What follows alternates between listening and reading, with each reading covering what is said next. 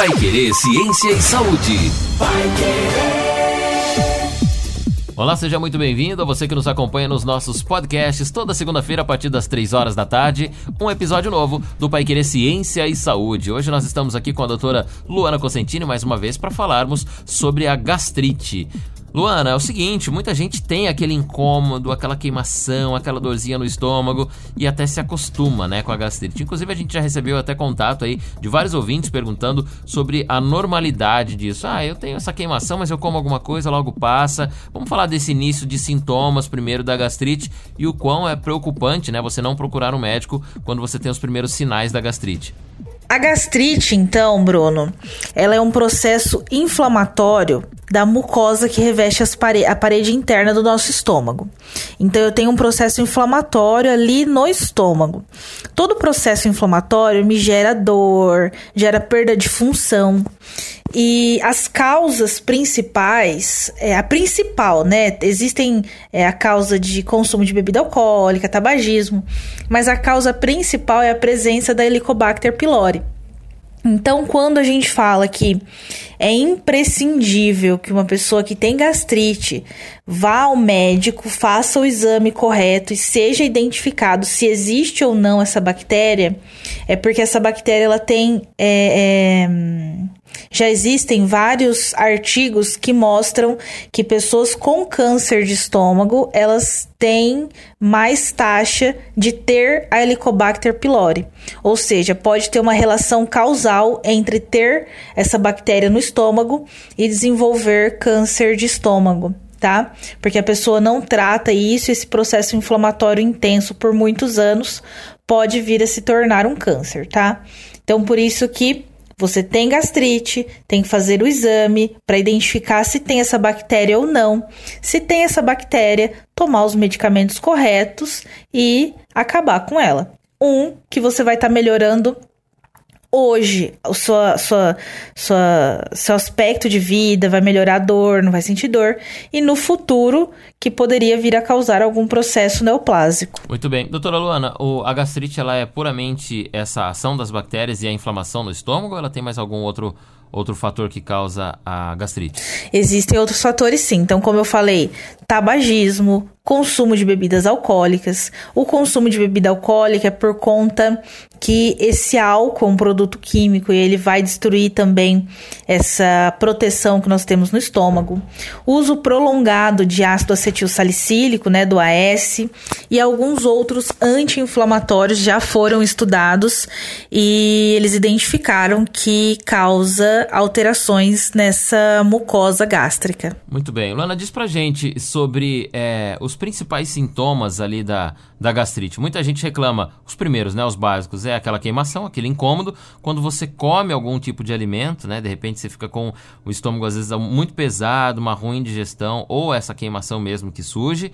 E muitas pessoas ali já têm um estado um pouco mais avançado, que tem vômitos e tal. Quais os reais sintomas que é, a gente pode detectar uma gastrite ou já ir procurar um médico? Principalmente a dor que a gente chama dor na região epigástrica. Essa região epigástrica é a dor na boca do estômago, tá? Anatomicamente, é essa região da boca do estômago. É... Então, o principal sintoma seria a dor nessa região, mas ela pode vir acompanhada com azia e queimação, né? Quando ocorre o retorno do suco gástrico, ou seja, desse ácido que a gente tem lá dentro do estômago que faz a digestão do, dos alimentos que nós ingerimos. Quando esse ácido ele volta, ele sai do estômago e vem subindo para os outros órgãos, eu tenho essa azia ou queimação. Também perda de apetite, náuseas e vômitos são alguns sintomas da gastrite. Quando eu tenho uma gastrite mais avançada, uma intensidade muito alta, eu posso é, também identificar sangue nas fezes e principalmente sangue no vômito. O sangue é, já é um resultado decorrente dessa inflamação, né? Um Isso. grave dessa inflamação. É, já é um processo inflamatório aí que eu tenho é, uma úlcera instalada, né? Essa úlcera pode ter rompido, essa úlcera pode é, ter passado a parede do, do do, do órgão, eu posso ter perfurações do órgão. Então, eu tenho pessoas que chegam Existem pessoas que chegam, que chegam a perfurar mesmo o órgão, daí é bem mais grave. E qual a diferença da úlcera para gastrite? A gastrite, Bruno, ela é só um processo inflamatório. Ela é um processo inflamatório, é, vamos dizer assim, mais leve tá?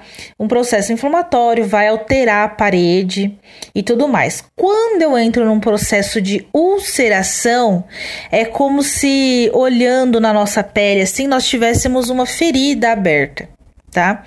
Então, a, o processo de úlcera já é um processo inflamatório que está ali crônico por mais tempo e, e vai me, me, me, me formar uma ferida mesmo dentro do estômago. Quando nós temos, é, é, como nós já vamos tratar aí a, a gastrite, quer dizer que ela já está num incômodo muito grande, né? Muitas vezes a gente procura um médico para que para fazer esse tratamento, porque ela traz realmente esse incômodo, principalmente no hábito alimentar, né, da pessoa. Antes, um pouco após as refeições, quando a gente sente fome, né, devido, é lógico, à ação dela no estômago. É, ela tem algumas outras causas, efeitos em até algumas outras partes do corpo, ou ela só age localmente mesmo no estômago e ela evolui para uma doença pior ainda do que a, que a úlcera? Normalmente, é, pode estar associado com dores de cabeça, né, por conta do alimento que, que esse estômago não conseguiu digerir direito, né? É, mas em outros lugares não. Quando a, a gastrite ela se, res, se, restringe ao ambiente estomacal, então do estômago, é, a única coisa que pode alterar é o aparecimento de dor, dores de cabeça juntamente com as dores da gastrite, com a azia, com a queimação.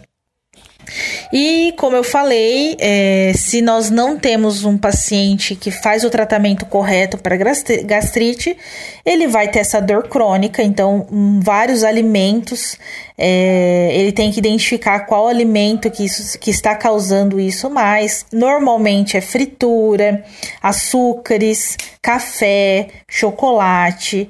Isso são alimentos que, que agridem é, refrigerante, Coca-Cola, que agridem mais essa mucosa gástrica.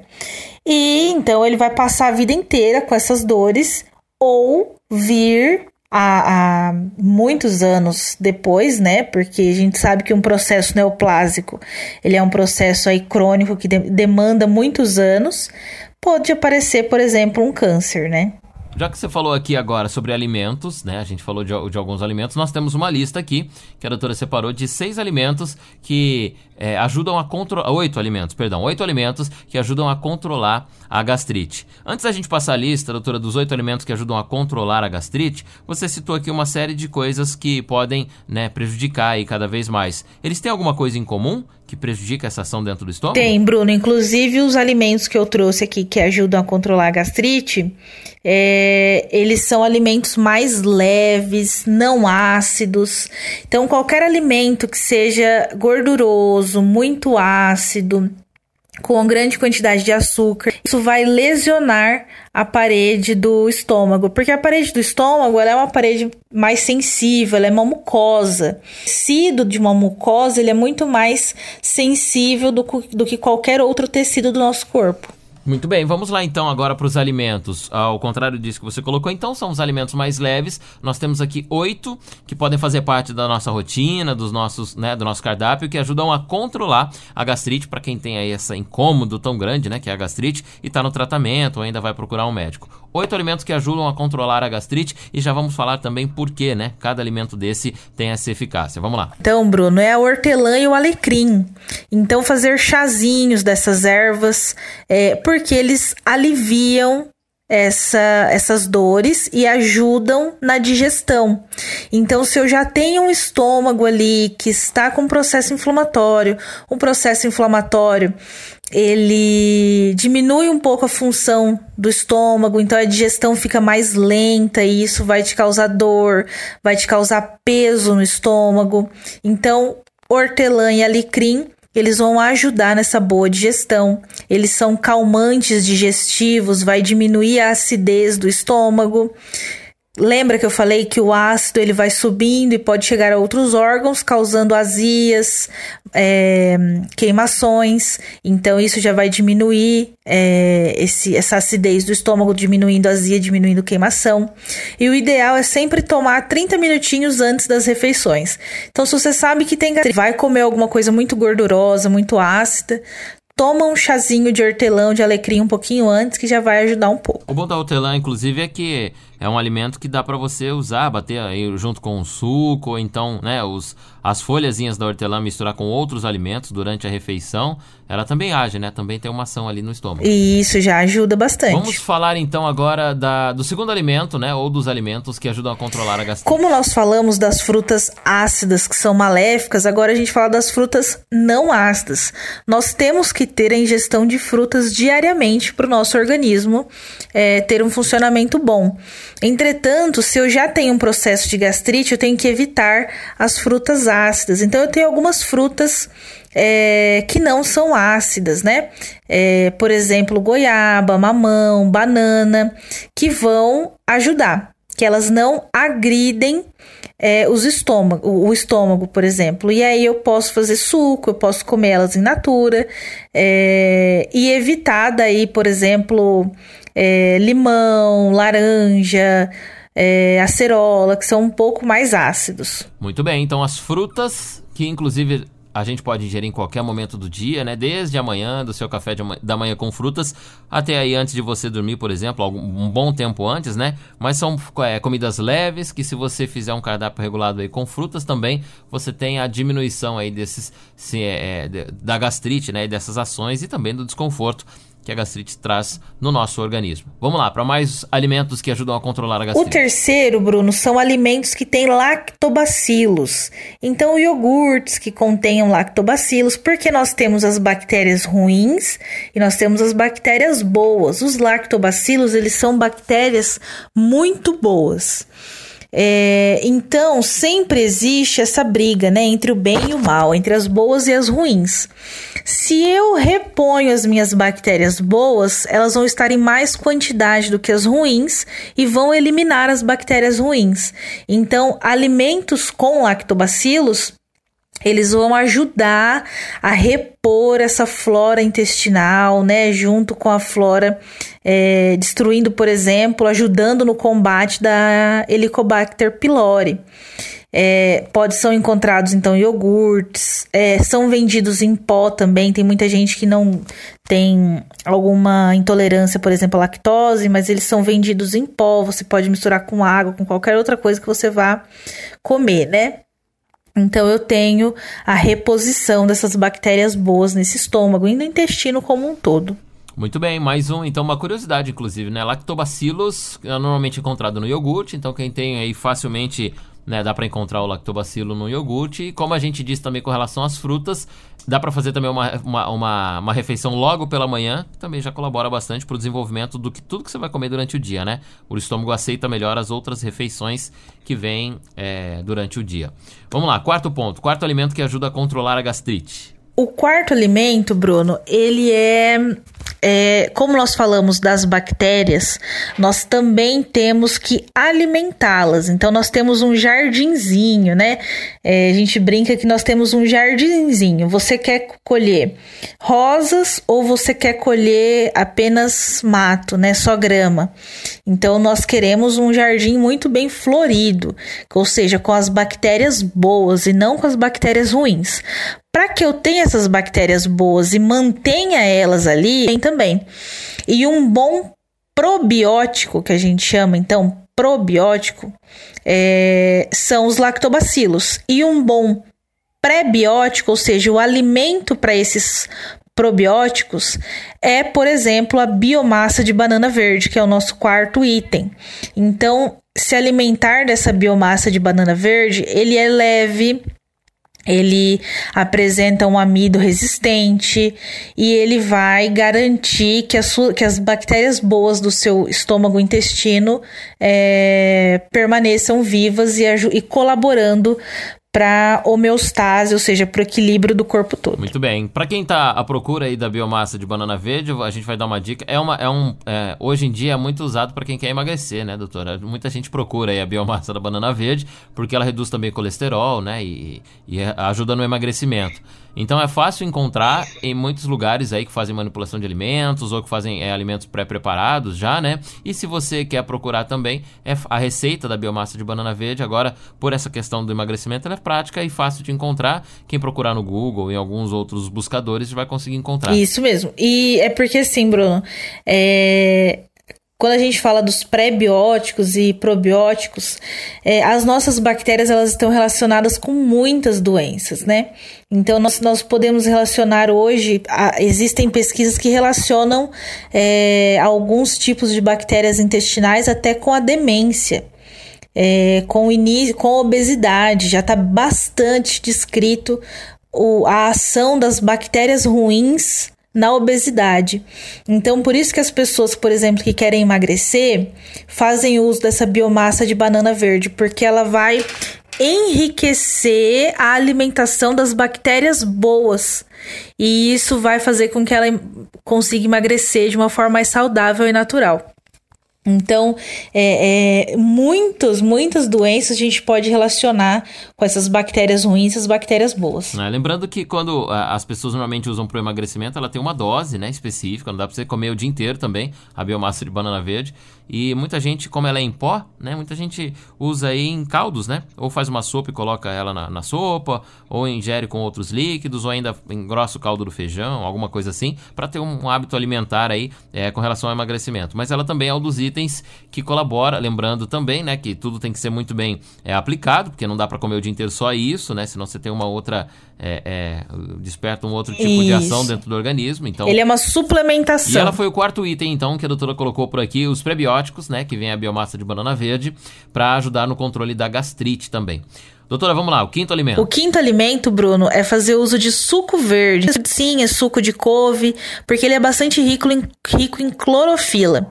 Essa substância é cheia de zinco e principalmente antioxidantes, que vai ajudar a recuperar aquele estômago que está lá com processo inflamatório, pode estar, tá, por exemplo, com uma úlcera, né, que já é uma, um machucado que mais dolorido e também contém vitamina C, magnésio que vai ajudar em outras estruturas do corpo. Doutora, o suco verde é aquele também que é o mesmo usado para emagrecimento, que tem limão, que tem algumas ervas e que é feito, é, muitas pessoas usam hoje, né, com couve para emagrecer? Isso, daí você pode misturar com qualquer coisa, né? Mas a base é sempre ou salsinha ou couve, ou até a mistura dos dois juntos. Aí você pode colocar limão, você pode colocar laranja, pro gosto ficar melhor, né? É, mas a base dele é couve salsinha, que é bastante rica em clorofila. Muito bem, mais um item então, o suco verde, né, com essas composições que a gente colocou. O famoso suco detox, que hoje em dia muita gente usa, já tem ali a couve, tem o limão, né? Algumas pessoas colocam é, pepino ou gengibre também junto. Esse suco já colabora aí com, com é, o, a controlar a gastrite, por exemplo, no seu organismo pelo composto de alimentos que tem, né? E pela riqueza que ele tem aí no que nos itens, né, nos ingredientes. Uh, doutora, vamos lá, para o sexto alimento que ajuda a controlar a gastrite. Sexto alimento, Bruno: legumes e verduras refogados. Por que, que eles têm que ser refogados? Porque eu posso, eu já, já estou com um processo inflamatório, já tenho ali um estômago mais sensibilizado. E se eu comer alimentos mais duros e crus, isso vai aumentar é, a, a, a, a, agressão física desses alimentos nesse estômago, né? Então pode é, fazer com que a dor seja maior. Então, preferir sempre comidas mais leves, principalmente legumes e verduras, e refogados, porque eles ficam mais macios e de mais fácil digestão. Tá aí, mais uma, uma dica, mais um alimento que dá para você ingerir e controlar a gastrite, né? os legumes refogados, para ter todo esse efeito aí que a doutora Luana Cosentini falou. Vamos lá, doutor, o penúltimo alimento então para a gente fazer o controle da, da gastrite. A gente já falou aqui de ervas, de frutas, dos probióticos e dos prebióticos, né, que são os lactobacilos e a biomassa. Suco verde, agora os refogados aí, legumes e verduras. Vamos lá para o sétimo, o sétimo item. Sétimo item, Bruno, é caldinho de feijão, um caldo de feijão. Porque essa pessoa, ela precisa é, se fortalecer também, né?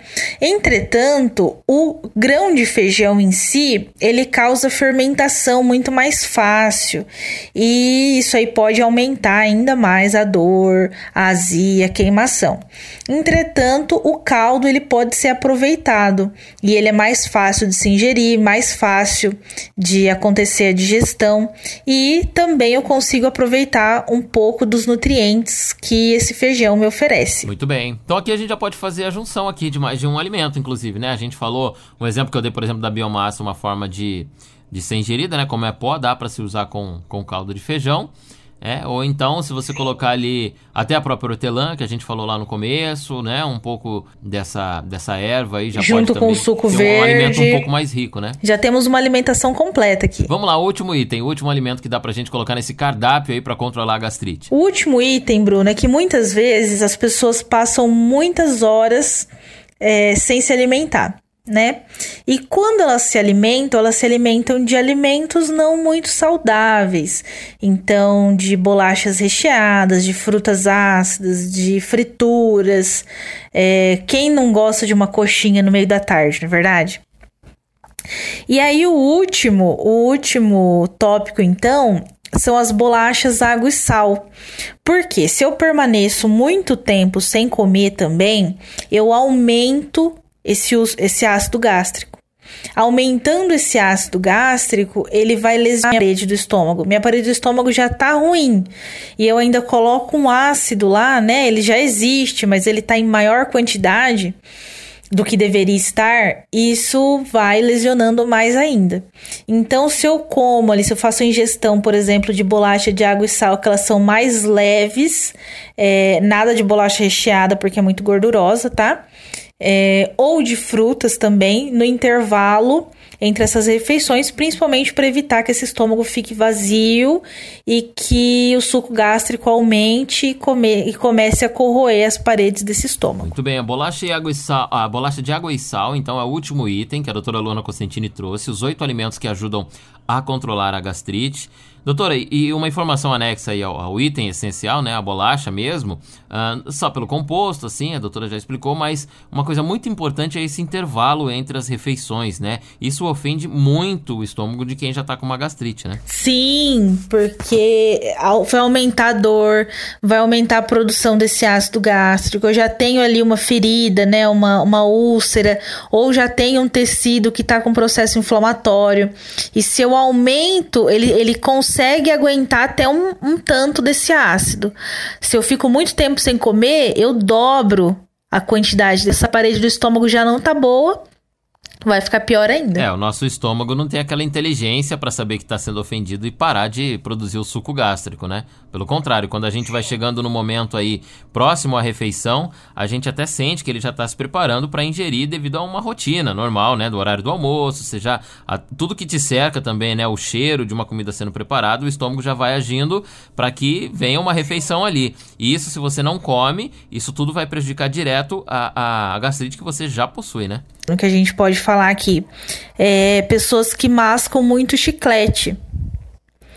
Porque é, você vai mascando o chiclete e essa, essa movimentação que você faz com a boca de comer, mas você não come, isso indica para o seu cérebro que estará entrando comida. E o meu estômago precisa se preparar para essa comida. Então, se você fica mastigando o dia todo, o seu estômago fica o dia todo produzindo esse suco gástrico, esperando uma comida que nunca chega. Então, isso começa a aumentar a quantidade, aumentar a quantidade. E isso pode também levar a um processo de gastrite tá? Então, muitos jovens é, têm gastrite por conta de que masca muito chiclete. Muito bem, você está enganando o teu estômago, né? Que alguma comida vai chegar ali e ele não, não obviamente não vai, não vai reconhecer, a comida não chega, o suco gástrico produzido e toda a preparação do estômago fica por ali mesmo e a gastrite, né, só vai só vai piorando. E como a gente colocou aqui, vai se agravando, pode vir ocasionar até uma úlcera ou então, né, é, progressivamente aí até um câncer ou um agravamento aí maior aí dessa, dessa gastrite que você possui. Hábitos alimentares podem ajudar a sua gastrite. Então você que está ouvindo a gente neste momento, pode começar por ali a retirar esses incômodos, né, a fazer um prévio aí tratamento com um bom hábito alimentar e nada substitui também sua visita regular ao médico para saber se realmente o seu estômago está num caso ali de gastrite simples, se já está mais, né, mais grave ou então se já precisa de um tratamento um pouco melhor. Mas para isso, você também pode adotar aí antes disso esses hábitos que a doutora Luana Cosentini colocou por aqui. Oito alimentos que ajudam a controlar a gastrite, né? Primeiro, ervas como hortelã e alecrim, as frutas que não são ácidas, os probióticos que tem nos lactobacilos, por exemplo, como os iogurtes, os prebióticos que tem, por exemplo, na biomassa de banana verde, o próprio suco verde, né, preparado com alguns compostos ali que ajudam na, a, a tratar essa gastrite, a controlar a gastrite, legumes. E verduras também refogados, ou um caldinho de feijão, né, só o caldo e também bolachas de água e sal, além de que a gente lembrou aqui também do intervalo entre as refeições ser menor, para que o seu estômago possa sempre ter algo ali para poder trabalhar e não ficar se agredindo, né, já que ele é todo ácido ali por dentro e a gastrite se ofende com isso. Falamos aqui no nosso podcast então sobre gastrite, os sintomas, as causas e você está bem informado também, pode compartilhar agora esse nosso podcast para alguém que precise saber um pouco mais, que esteja aí com algum desses sintomas, algumas dúvidas, né? E queira aprender um pouco mais sobre a gastrite. Doutora Lona Cosentini, toda segunda-feira, traz pra gente aqui um bate-papo sobre ciência e saúde. E na próxima segunda, às três da tarde, já tem mais um episódio de podcast por aqui. Você é o nosso convidado, pode maratonar todos os podcasts aqui sobre ciência e saúde, para você saber muito mais sobre a sua própria saúde também, né? Para poder se é, cuidar um pouco melhor com novos hábitos e também saber um pouco do que a pesquisa traz, a ciência traz sobre as patologias, né, é, bactérias, vírus e tudo isso que nós já falamos aqui em todos os nossos podcasts. Pai Querer Ciência e Saúde, esperando você na próxima segunda-feira. Você é o nosso convidado, hein? A gente se fala na próxima. Até lá!